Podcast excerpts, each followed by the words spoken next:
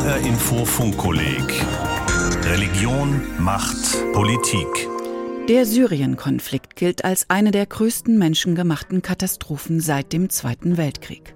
Wer den Verlauf und die Methoden dieses Krieges untersucht, erkennt, dass seine Akteure Religion nur benutzen. Krieg im Namen der Religion. Hören Sie jetzt Funkkolleg Folge 18 über Syrien von Christine Hellberg.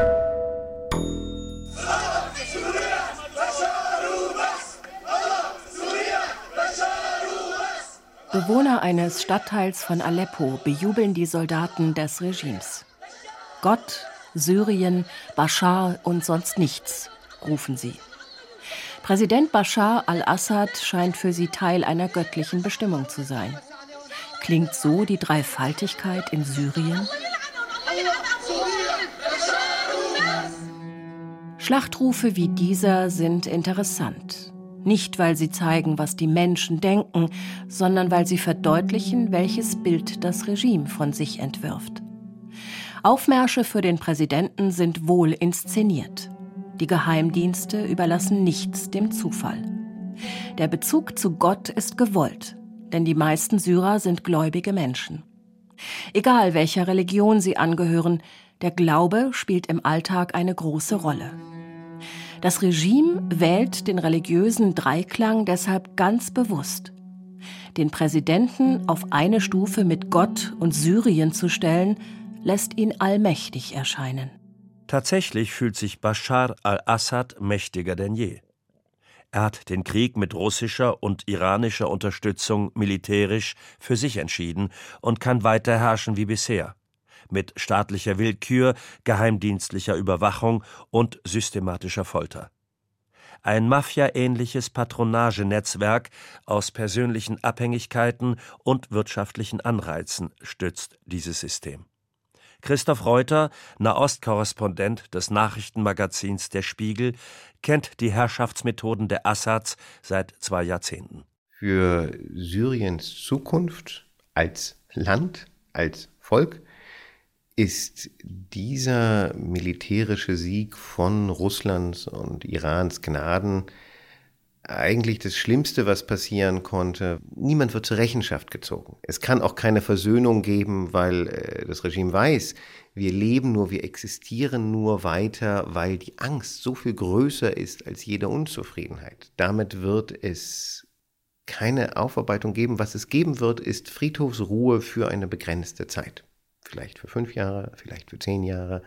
Aber es wird vor allen Dingen dazu führen, dass im Land selbst das Misstrauen, äh, der Hass, die Angst weiter existieren, unter der Oberfläche, dass niemand etwas sagt, dass man sich wieder anpasst, dass man wieder alle Lügen nachplappert, aber es macht die Leute äh, krank. Kritik an Assads Herrschaft hört man in den Regimegebieten nicht. Staatliche und private Medien verbreiten, was Syriens Machthaber für richtig und wichtig erachten. Schon lange lässt sich darin eine effektive Strategie erkennen. Das Regime sagt öffentlich das Gegenteil von dem, was es tatsächlich tut. Besonders deutlich wird das beim Thema Religion. 75 Prozent der Syrer sind Sunniten. 10% Christen, 10% Alawiten, eine religiöse Gemeinschaft, die zum schiitischen Spektrum des Islam gehört, nicht zu verwechseln mit den türkischen oder kurdischen Aleviten. Die übrigen 5% verteilen sich auf Drusen, Schiiten und Ismailiten. Unermüdlich beschwört das syrische Regime die Einheit und religiöse Vielfalt des Landes, hetzt jedoch die Konfessionen gegeneinander auf so kann es sich selbst als Garant für sozialen Frieden inszenieren, erklärt Daniel Gerlach.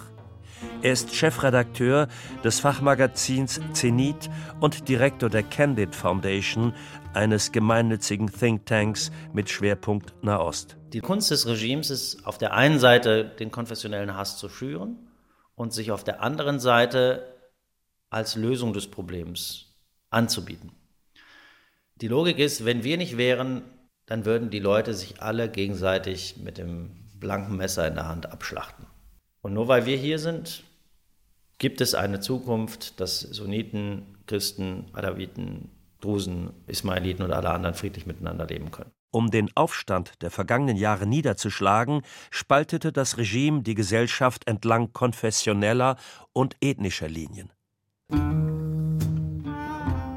Bestes Beispiel sind die Alawiten, jene konfessionelle Minderheit, zu der auch die Familie Assad gehört. Schon Vater Hafiz al-Assad hatte den Alawiten ihre konfessionelle Identität genommen, indem er sie im Laufe der Jahre auf ihre Rolle als Helfershelfer einer Diktatur reduzierte.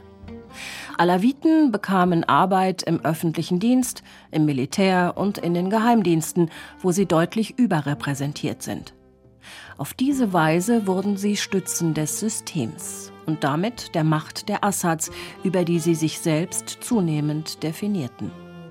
Dennoch kann von einer Dominanz der Alawiten über die sunnitische Bevölkerungsmehrheit keine Rede sein, sagt der Orientalist Daniel Gerlach. Ich denke, dieses Regime ist kein alawitisches Regime, weil die alawitische Volksgemeinschaft, anders als es oft behauptet wird, eigentlich zu den großen Verlierern dieses Regimes gehört, weil sie in einer Abhängigkeit gehalten wird, in sehr niedrigrangige Positionen gekommen ist, letztendlich den Kopf hinhält für dieses Regime, für die Verteidigung des Regimes. Reich und mächtig wird, wer dem Regime ergeben ist.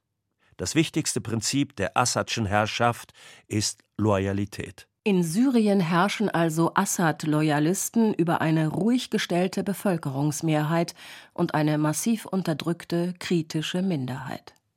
Allerdings sind regimenahe Alawiten im Sicherheitsapparat inzwischen so überrepräsentiert, dass viele Sunniten diesen als konfessionell motiviert wahrnehmen. Die früher unterschwellig vorhandenen Spannungen zwischen den Glaubensgemeinschaften äußern sich deshalb heute in Hass und offener Gewalt. Als der Krieg ausbrach in Syrien, war für viele Alawiten klar, dass sie bezahlen müssen für die Verbrechen des Regimes. Und obwohl sie sich eigentlich vom Regime auch zum Teil abgrenzen wollten, das haben sie keine Wahl gesehen, als für dieses Regime in den Krieg zu ziehen. Denn das Regime hat das auf eine sehr raffinierte Art und Weise präsentiert wie eine Abwehrschlacht, ein Verteidigungskampf der Minderheiten gegen eine islamistisch motivierte sunnitische Mehrheit, die alle Minderheiten ausrotten will in Syrien. Unter den Alawiten herrsche große Angst, sagt Osama, der seinen echten Namen nicht nennen will. Angst vor den Sunniten und Angst vor dem Regime. Osama ist selbst Alawit und diente beim militärischen Geheimdienst. Die Grausamkeiten, die er dort miterlebte, waren so unerträglich, dass er beschloss zu desertieren. Anfang 2013 floh er in den Libanon. In unserer Einheit gab es Alawiten und Sunniten. Bei öffentlichen Versammlungen redeten sie davon, dass Terroristen aus dem Ausland gekommen sind und die Religion benutzen, um Syrien zu zerstören, wegen Israel. Aber wenn ein General nur mit Alawiten und anderen Minderheiten zusammen war, sagte er, ich vertraue diesen Sunniten nicht. Ich vertraue nur dir, als Alawit, Druse oder Christ. Osama stammt aus einem Dorf an der Küste. Dort gebe es keine Sunniten, sagt er. Die alawitischen Bewohner seien deshalb überzeugt, dass Syriens Sunniten sie alle umbringen wollten. Aber wir müssen darüber reden. Bis heute hat niemand einen Weg gefunden, diese einfachen Alawiten zu erreichen und ihnen zu erklären, dass das Regime sie nur benutzt. Die einzige Gegenstrategie, die funktionieren könnte, wäre eine radikal ehrliche Gesellschaftsdebatte. Alles muss auf den Tisch. Unterschwellige Vorurteile, tiefsitzende Ängste und offensichtlicher Hass. Letztlich geht es um die Frage, wie Araber und Kurden, Sunniten, Christen, Alawiten und Drusen zusammenleben wollen. Doch ist die syrische Gesellschaft fähig, eine solche Debatte zu führen? Schon die Opposition scheint dazu nicht in der Lage. Sie ist gefangen in den Ideologien der vergangenen Jahrzehnte, dem arabischen Nationalismus und Islamismus. Statt eine gemeinsame syrische Identität in den Vordergrund zu stellen, die alle Volksgruppen und Konfessionen des Landes umfasst, wird die arabische und islamische Identität hervorgehoben und damit eine Vorrangstellung von Arabern und Muslimen gegenüber anderen Syrern festgestellt. Für syrische Kurden oder Christen ist das nicht hinnehmbar. Mit dem politischen Unvermögen der Opposition einher ging ein Aufstand, der sich militarisierte, radikalisierte und immer islamischer anmutete. Ab 2014 gewannen vielerorts ausländische Dschihadisten die Oberhand. Sie sind Teil von Assads Dreifachstrategie. Jeden bekämpfen, der sich an Protesten beteiligt, die Menschen gegeneinander aufhetzen und die Bewegung unterwandern. Aus dem anfangs zivilen und breiten gesellschaftlichen Widerstand sollte ein dschihadistisches Schreckgespenst erwachsen, sagt der mehrfach für seine Berichte aus dem syrischen Krieg ausgezeichnete Spiegelkorrespondent Christoph Reuter. Ein Schreckgespenst wie der IS, der sogenannte Islamische Staat. Man hat Anschläge fingiert in Damaskus, man hat ungefähr 1000 äh, echte Dschihadisten aus den syrischen Gefängnissen entlassen, weil der IS war für Assad und für das Narrativ, dass es keinen syrischen Widerstand gegen das Regime gibt, sondern dass es alles eine ausländische, dschihadistische Verschwörung ist. Für dieses Narrativ, für diese Propagandalüge, die es am Anfang war, war der IS einfach perfekt. Der IS als großer, mächtiger Feind ließ Assad in den Augen des Westens als das kleinere Übel erscheinen. Und diese Karte wurde sehr, sehr lange gespielt. Man hat militärisch den IS entweder machen lassen oder als die Rebellen ihn 2014 bekämpfte, kam die syrische Luftwaffe und hat immer die Rebellenstellung bombardiert, aber nicht den IS. Der IS war ein nützlicher Feind. Wie kein anderer deutscher Journalist hat Christoph Reuter die Verbindungen zwischen dem syrischen Regime und dschihadistischen Gruppen der Region untersucht. Nach der US-Invasion im Irak 2003 unterstützte die Führung in Damaskus den Aufstand gegen die amerikanischen Truppen, indem sie Al-Qaida-Anhänger aus aller Welt über die lange syrisch-irakische Wüstengrenze passieren ließ. Damals entstanden, Christoph Reuters Recherchen zufolge, enge Kontakte zwischen Assads Geheimdiensten und der Führung von Al-Qaida im Irak, der Vorgängerorganisation des IS. Maher Esber kann bezeugen, wie diese Verbindungen ab 2011 reaktiviert wurden. Der 37-Jährige saß bis Mitte 2011 im Gefängnis von Sednaya. Dort am Stadtrand von Damaskus sperrte das Assad-Regime seine politischen Feinde ein.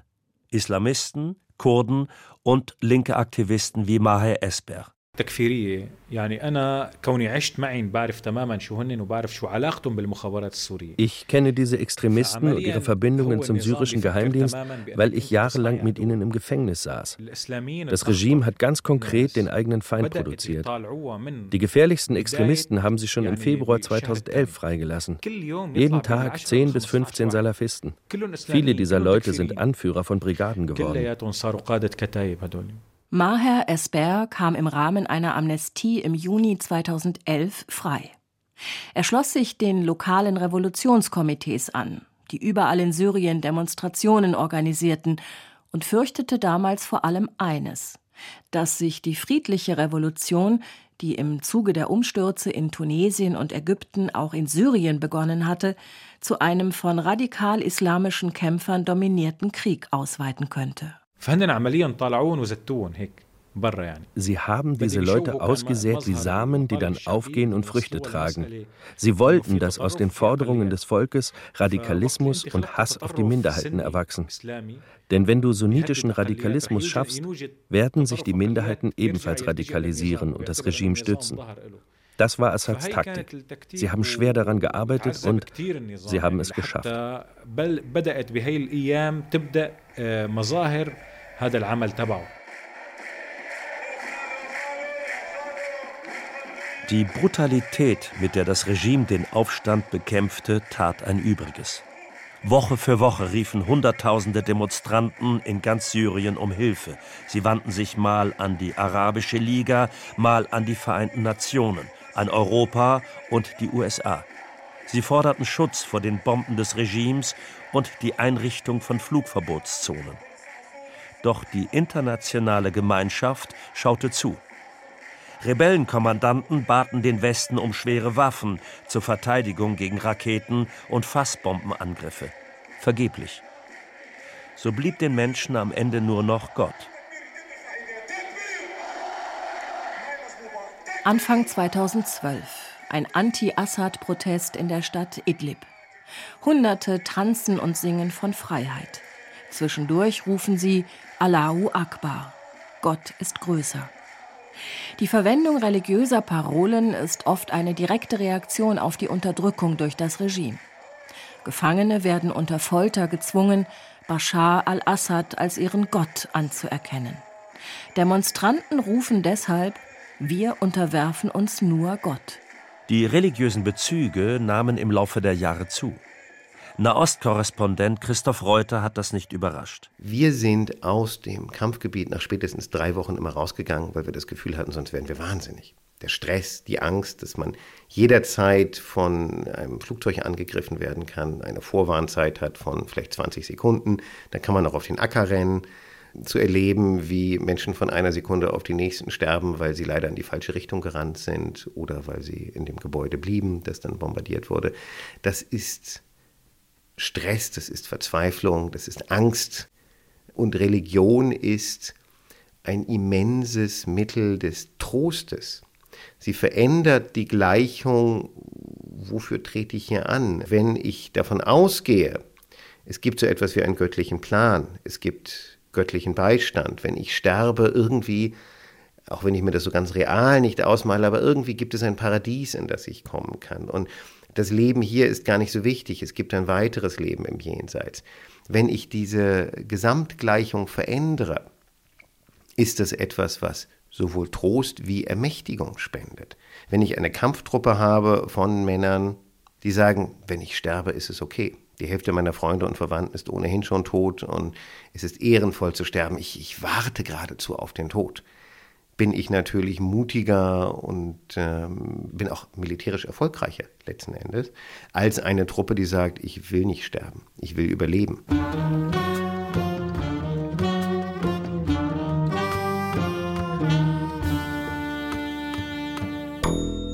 Islamistisch aufzutreten lohnte sich auch finanziell.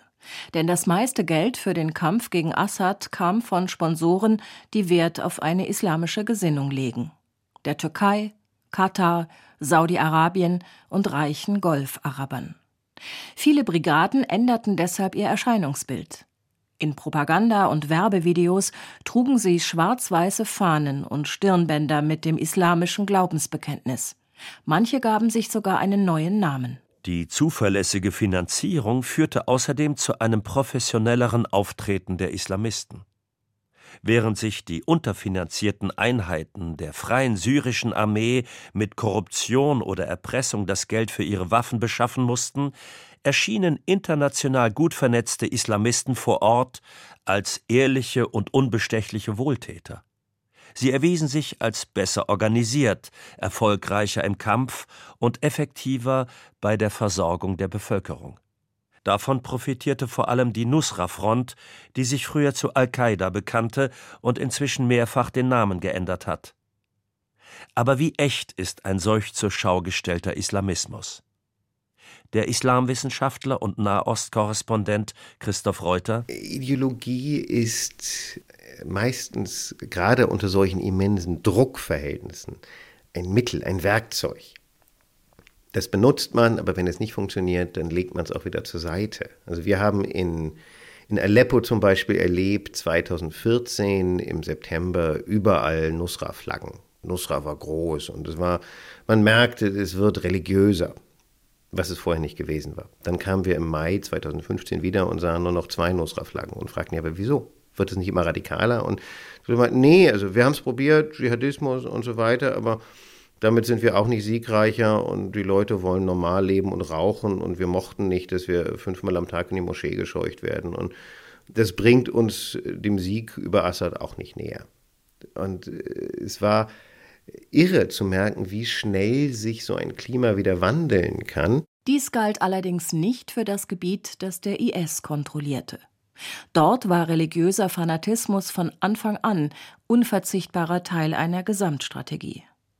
Christoph Reuter hat mit seinem 2015 erschienenen Buch Die schwarze Macht das deutsche Standardwerk zum IS geschrieben.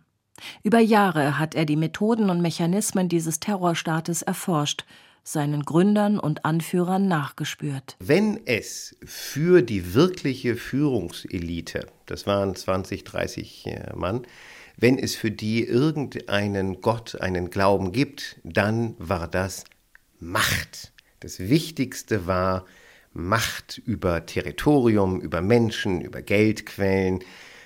Äh, andere politische Inhalte spielten äh, kaum eine Rolle und Religion, das hatten äh, sie klug erkannt, Religion ist einfach ein geniales Werkzeug, um sich zu legitimieren, um die Feinde zu delegitimieren, um diesen riesigen Resonanzboden für sich nutzen zu können.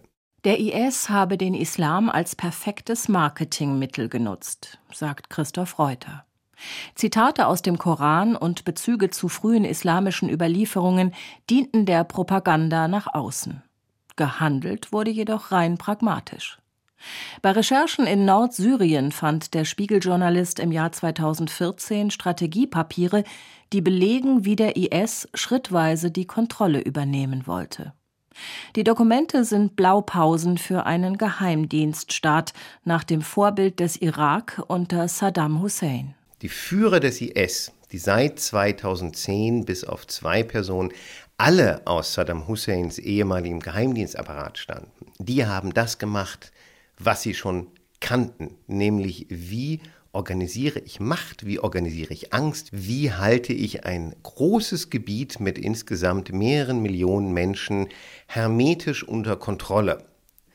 Sie haben all das getan, was Saddam Husseins Apparat über Jahrzehnte im Irak praktiziert hat, und das hat funktioniert. Damit war der IS dem syrischen Regime weitaus ähnlicher als dem Terrornetzwerk Al-Qaida.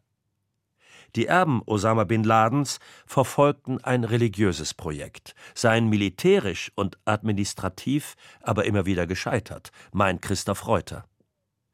Die Strategen des IS hingegen errichteten ein Herrschaftssystem und brauchten dafür wie jede andere Diktatur irgendeine Form der Legitimation. Nationalismus, Panarabismus oder eben den Islam. Das Assad-Regime und der IS sind insofern zwei Seiten der immer gleichen totalitären Medaille. Überwachung, Willkür und brutale Strafen erzeugen ein Klima der Angst, das für bedingungslose Loyalität sorgt. Entweder Freund oder Feind. Diesem Muster folgt der IS genauso wie Präsident Assad. Seit Jahren spricht er von echten Syrern oder Terroristen. Wer gegen seine Herrschaft aufbegehrt, wird verfolgt, verhaftet, vertrieben, getötet oder enteignet. Gleichzeitig werden Anhänger in ehemals oppositionellen Gebieten angesiedelt, ergebene Funktionäre werden mit Posten belohnt und loyale Unternehmer mit lukrativen Aufträgen bedient. Eine Form der politischen Säuberung, die funktioniert meint Daniel Gerlach, Nahostexperte der Candid Foundation. Innerhalb des Sicherheitsapparates und innerhalb des Regimes gibt es viele Menschen, die der Überzeugung sind, dass man mit einer sunnitischen Mehrheit von 75 Prozent kein friedliches Zusammenleben organisieren kann. Dann tut man was, man vertreibt die Leute. Man vertreibt die Leute ins Ausland und man lässt sie vielleicht auch nicht mehr zurückkehren.